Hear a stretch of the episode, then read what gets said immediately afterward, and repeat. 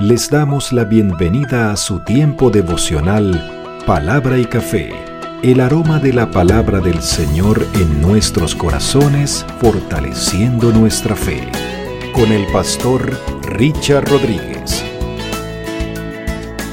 Por R12 Radio, más que radio, una voz que edifica tu vida. Bienvenidos. Para hoy, mis amados, para hoy en palabra y café dice de la siguiente manera, Señor, dirígeme para criar a mis hijos. En esta nueva temporada, clama a mí y yo te responderé. Estamos revisando las oraciones de la Biblia, un hermoso aporte de la versión Reina Valera de 1995, edición de estudio en esta revisión que se hizo especialmente para los que nos gusta profundizar un poco más. Y tenemos esta ayuda didáctica allí de esta lista de oraciones y cronológicamente vamos a ir arreglándolas para, arreglándolas para ir desde Génesis hasta Apocalipsis, entendiendo cómo Dios es un Dios inherente. El carácter de Dios es ser un Dios cercano, no lejano. Un Dios cercano que está con sus hijos, está con su creación. Y si hablamos de nuestra salvación, Él lleva nuestras vidas en sus manos y está muy, muy pendiente de cómo va todo en nosotros, que todo tenga sentido y propósito de la mano de Él. Y la manera de nosotros tener paz en nuestro corazón y gozo en nuestro corazón al llevar la vida que el Señor nos ha otorgado es precisamente orando.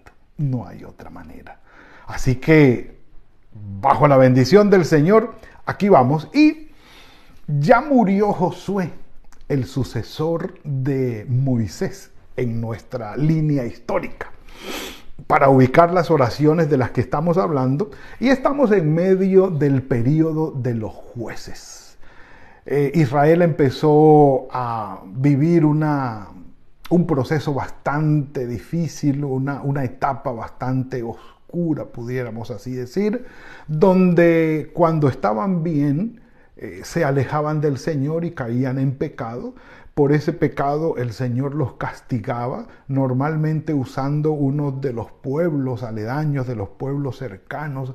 Eh, ya hablamos de los madianitas, ya hablamos de los amalecitas, hoy vamos a hablar de los filisteos y los pueblos que estaban aledaños, el Señor los utilizaba para hostigar a Israel y castigarlos y hacerlos entrar en razón.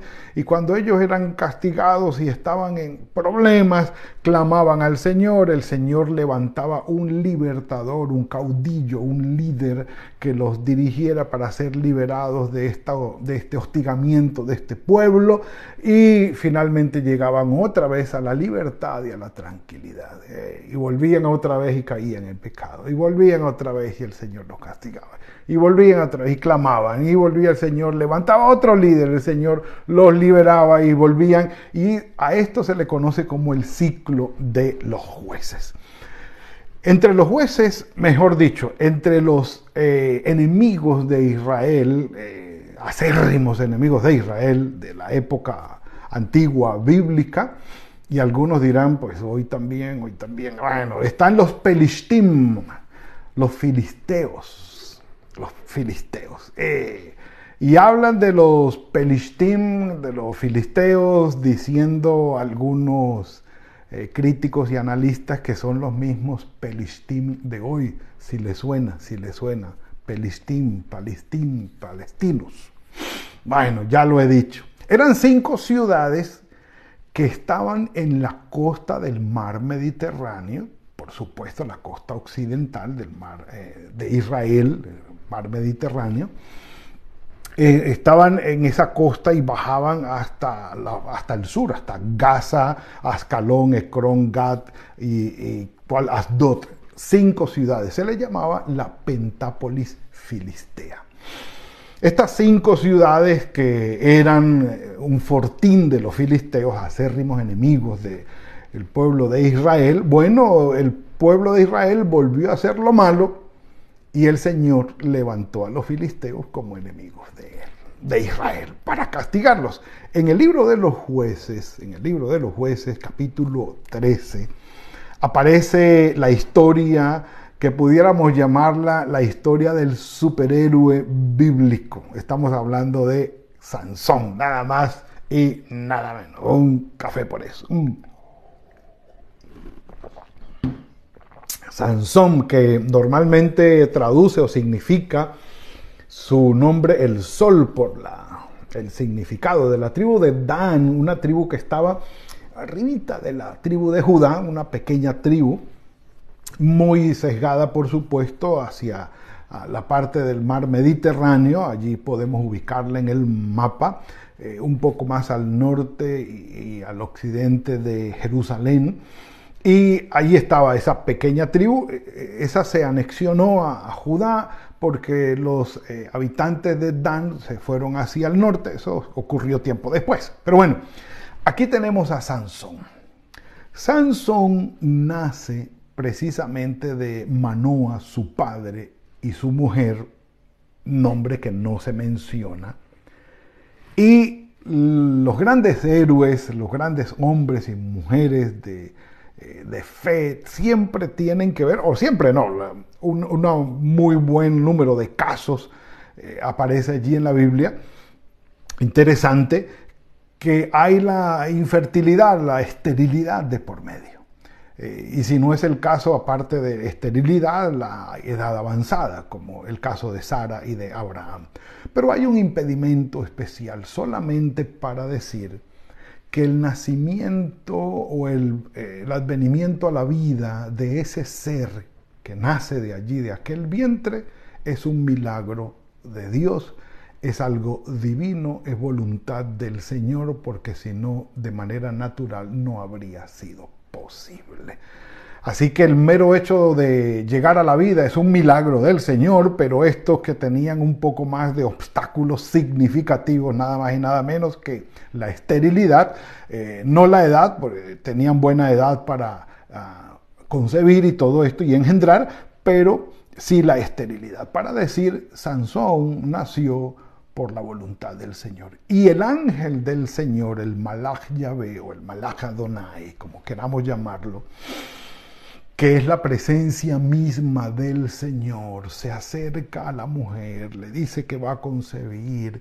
que por favor se cuide en el nazareato, como un nazareo, es decir, la mamá de Sansón se le pidió antes eh, de que quedara embarazada o, o del nacimiento de Sansón que se cuidara bajo los procedimientos y las leyes de los nazareos. ¿Qué incluía esto? Bueno, aquí se los tengo. Número uno, no podían eh, tomar vino, tenían que tener su abstención al vino y a las uvas, inclusive a la fruta como tal, incluyendo la uva misma. No podían tomarse ese racimo de, mejor dicho, me encanta. Pero bueno, el cafecito no está prohibido, venga. Ah. Mm.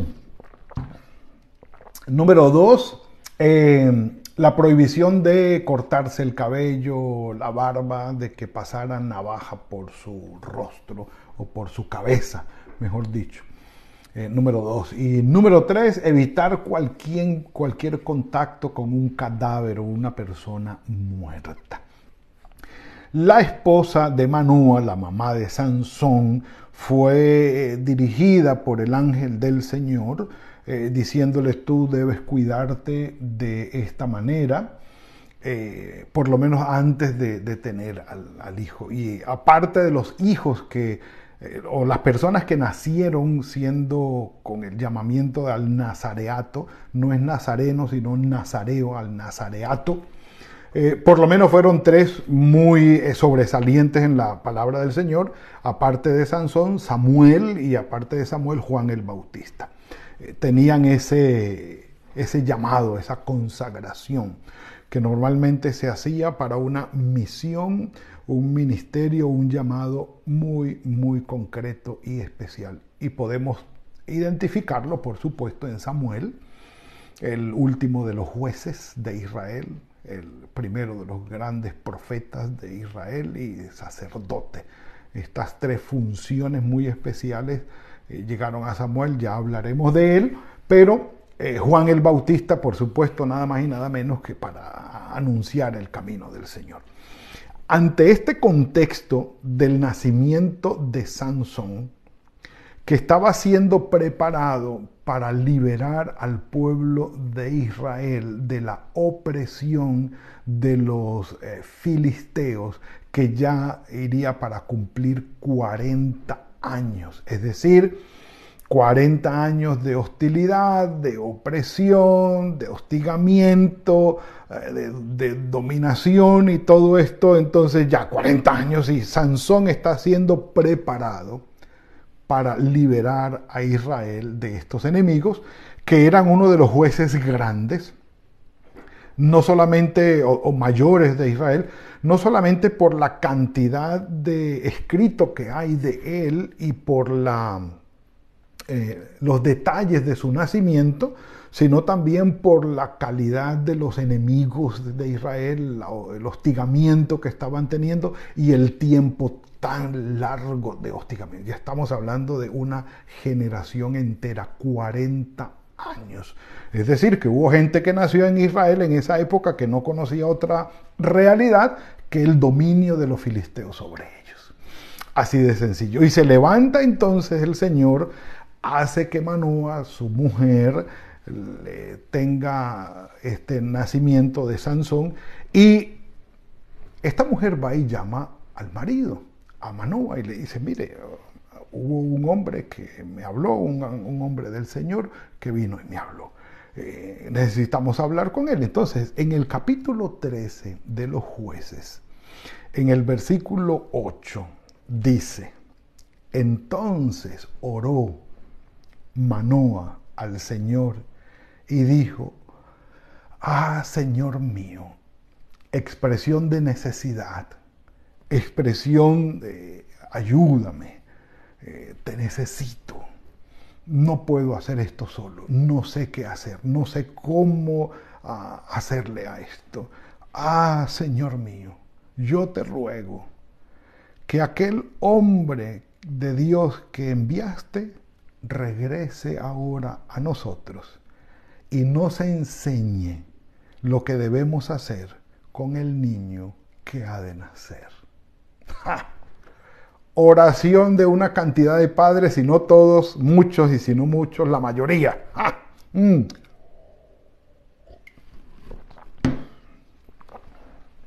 En este caso, hijos. Nos identificamos, padres, claro. Vienen en camino los hijos o vendrán en camino los hijos o han llegado y están pequeños y papá y mamá se arrodillan a decir, Señor, necesitamos que nos enseñes cómo debemos criar a nuestros hijos. Que si fuese posible, eh, ah, sería maravilloso tener un curso, una capacitación, algo especial para ser eh, instruidos acerca de cómo criar a nuestros hijos, que ese no sería realmente el primer curso. El, primer curso que deberíamos ver sería el matrimonio, eh, cómo es el matrimonio bajo la voluntad del Señor y después cómo son los hijos, la crianza de los hijos bajo la voluntad del Señor. Y ojalá uno, como decían los abuelos, no, cada quien que nace viene con el pan abajo el brazo o con la arepa debajo del brazo y ahí sale uno quisiera, hombre, que vinieran con el manual también debajo del brazo. para criarlos. Mm. Un café por eso. La preocupación de Manúa, lo hable. Y sí, si ustedes siguen leyendo, dice, Dios oyó la voz de Manoa y hallándose la mujer en el campo, vino otra vez allá y el ángel del Señor se les apareció y les explicó, mire, el, nazareato es así, no debe tomar vino, no debe eh, tocar cadáver, no debe, eh, ¿cómo se llama? Pasar navaja sobre su cabeza, va a ser consagrado, el Señor lo va a usar y por favor guarden esto y tú también mujer y el, para que no afecte el feto y el niño cuando nazca. La vida es de supremo valor para el Señor, la vida humana.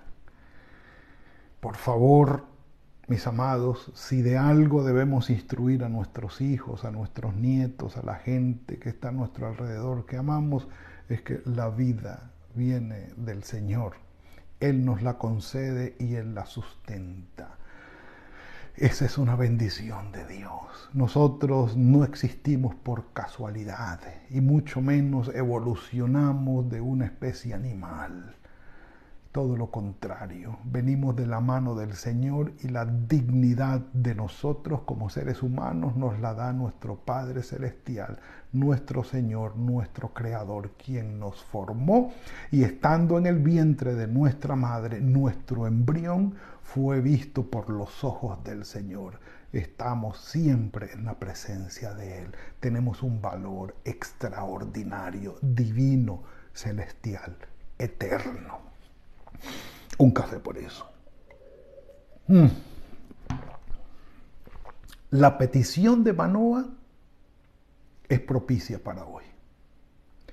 Que el Señor nos dé la sabiduría para criar y levantar a nuestros hijos, a nuestros nietos, para acompañar a nuestros sobrinos, a, a, toda la gente que está alrededor, haciendo que esta nueva generación que está surgiendo crezca, ocuparnos en nuestras iglesias de los niños, de que reciban extraordinaria, excelente, pura instrucción de la palabra del Señor en el poder del Espíritu Santo, que sus corazones sean transformados y que la sabiduría de lo alto esté sobre nosotros para dar lo mejor. Si eres abuelo, instruye a tus nietos. Si eres papá, instruye a tus hijos. Si eres tío, instruye a tus sobrinos, bendícelos, guíalos bajo la bendición y la guía del Señor en su palabra y en el poder de su Espíritu Santo. No hay nada más extraordinario.